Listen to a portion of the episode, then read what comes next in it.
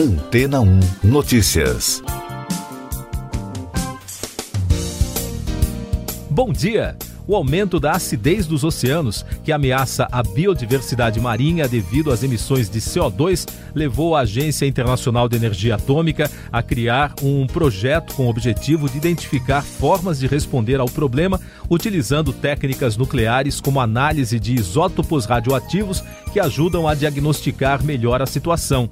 O fenômeno da acidificação está mudando a química dos oceanos e afetando a saúde de muitos animais marinhos, muitos deles cruciais para o sustento e alimentação da população em todo o mundo. Na última sexta-feira, dia 8, a agência comemorou o Dia de Ação contra a Acidificação do Oceano, porque 8,1 é o potencial hidrogênio atual do oceano. O pH refere-se aos níveis de acidez no meio marinho. O projeto da Agência Centro Internacional de Coordenação para a Acidificação dos Oceanos, da Organização das Nações Unidas no Principado de Mônaco, reúne vários parceiros internacionais. No local, os cientistas usam técnicas de análise de isótopos para detectar mudanças nos organismos. E todo o conteúdo das pesquisas pode ser aproveitado pelos governos de todo o mundo em suas políticas ambientais. O especialista da IEA, Peter Swazensky, que trabalha na agência, disse à ONU News que a iniciativa desempenha um papel fundamental, reunindo líderes globais na ciência e política de acidificação dos oceanos. Segundo o especialista Bront Tilbrook, que trabalha em um dos parceiros da agência, a Rede de Observação da Acidificação Global dos Oceanos, o fenômeno é muito abrupto, 10 vezes mais rápido do que tudo que foi registrado até agora. E daqui a pouco você vai ouvir no podcast Antena Notícias. Brasil volta a registrar média de mais de mil mortes diárias por Covid-19 após cinco meses. Número de internações por coronavírus em janeiro em Manaus já supera todo o mês de dezembro. Rio de Janeiro inicia hoje campanha de testagem com ajuda do setor privado. O Brasil registrou 483 mortes pela Covid-19 no domingo, atingindo o total de 203.140 óbitos desde o começo da crise. Esse resultado indica uma média móvel nos últimos sete dias de 1.016 óbitos, a maior desde agosto, uma alta de 65%. Em casos confirmados, o país atingiu 8.104.823 brasileiros infectados, com 53.250 diagnósticos. O número de novas internações por Covid-19 em Manaus superou no fim de semana o total de hospitalizações ocorridas no último mês de dezembro. A capital do Amazonas registrou nos primeiros dias de janeiro um total de 1.524 novas internações pela doença. A cidade vive um aumento de casos, superlotações de hospitais e cemitérios. A Prefeitura do Rio de Janeiro inicia nesta segunda-feira a ampliação da testagem para a Covid-19. No domingo, a cidade recebeu um lote de 10 mil testes doados por empresários. A meta da Prefeitura é examinar 450 mil pessoas com suspeita de infecção só nesta semana. No domingo, a capital do Rio confirmou 224 mortes por Covid e 5.591 diagnósticos. Essas e outras notícias você ouve aqui na Antena 1. Oferecimento Água Rocha Branca. Eu sou João Carlos Santana e você está ouvindo o podcast Antena ou Notícias.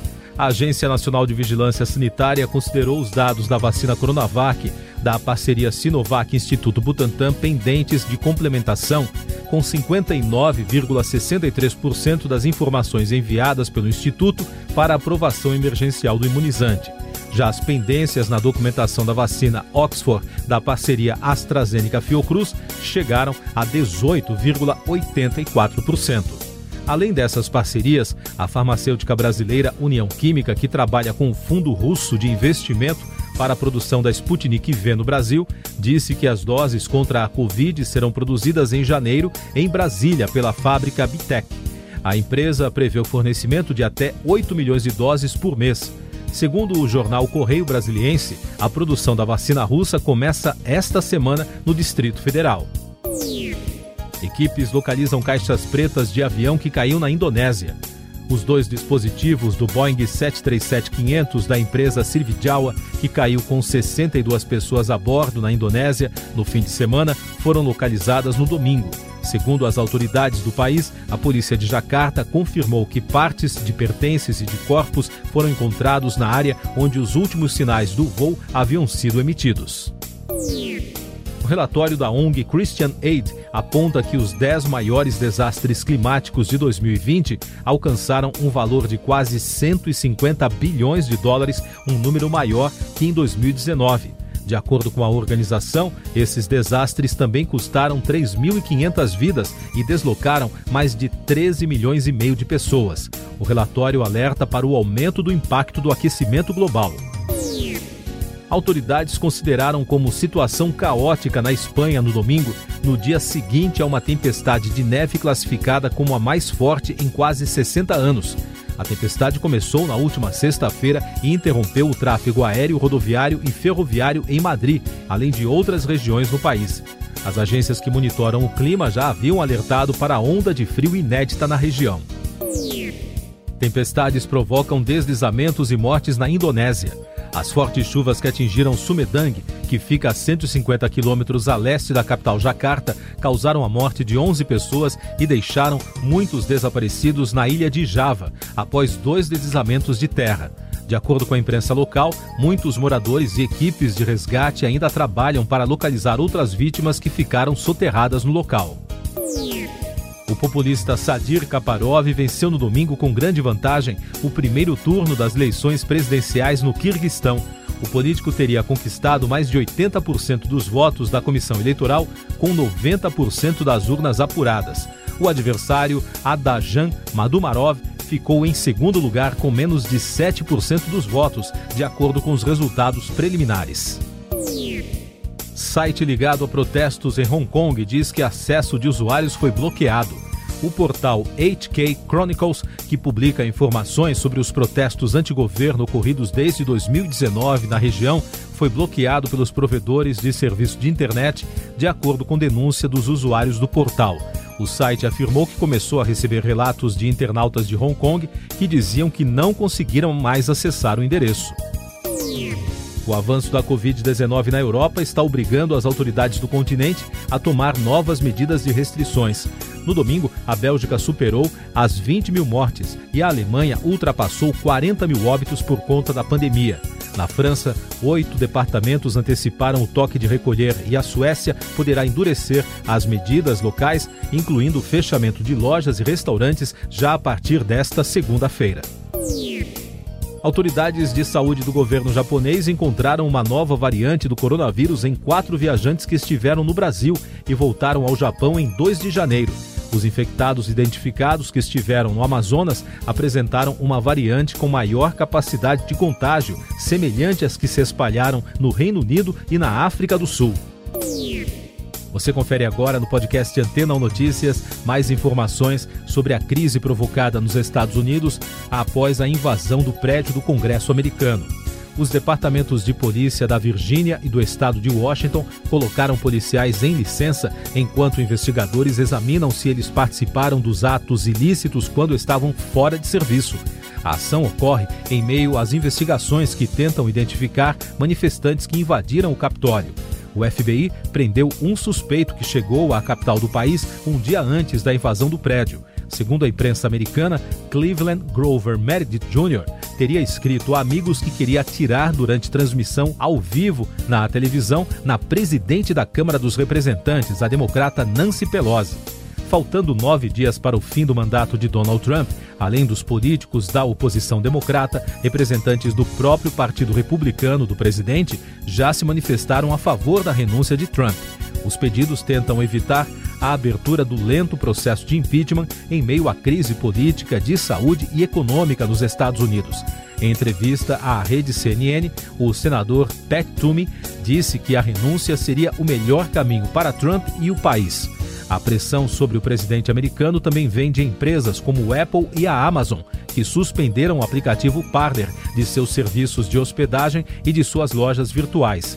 Isso porque a ferramenta é muito usada por seguidores de Trump e por isso as companhias alegam que a rede social não tomou medidas para evitar a disseminação de violência depois da invasão ao Congresso dos Estados Unidos, que deixou cinco mortos. O príncipe herdeiro da Arábia Saudita, Mohammed bin Salman, anunciou no fim de semana o projeto de uma cidade de carbono zero, que deverá ser construída numa zona de negócios. A região, batizada de Neon, terá o custo de 500 bilhões de dólares e será capaz de abrigar um milhão de moradores. A ideia do governo saudita é diversificar a economia local baseada no petróleo. Um aplicativo de celular para alfabetização, criado por um grupo de quatro alunas da Universidade de São Paulo, foi o campeão de uma competição mundial da Universidade do Estado do Arizona, nos Estados Unidos. O projeto, que foi desenvolvido pelas estudantes do curso de Ciências Matemáticas e de Computação da USP, em São Carlos, foi premiado na categoria Comunicação de Impacto. Você confere agora os últimos destaques do podcast Antena Notícias, edição desta segunda-feira, 11 de janeiro.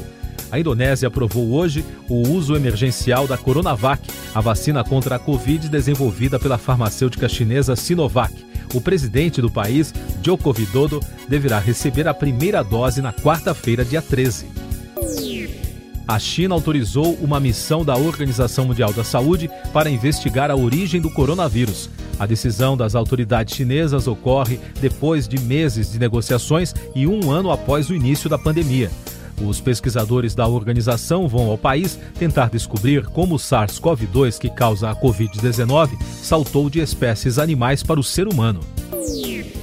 A maior feira de tecnologia do mundo, a Consumer Electronic Show, começa nesta segunda-feira pela primeira vez em formato totalmente virtual devido à pandemia.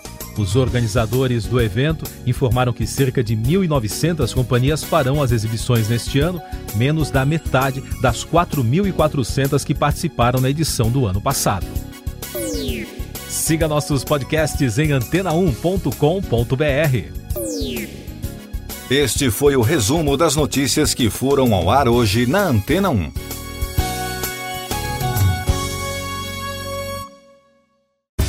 Depois de tanto conteúdo legal, que tal se hidratar com água rocha branca? O consumo regular de água durante o dia traz benefícios para a saúde, como, por exemplo, manter a pele bonita e hidratada. Rocha Branca, da fonte direto para sua casa.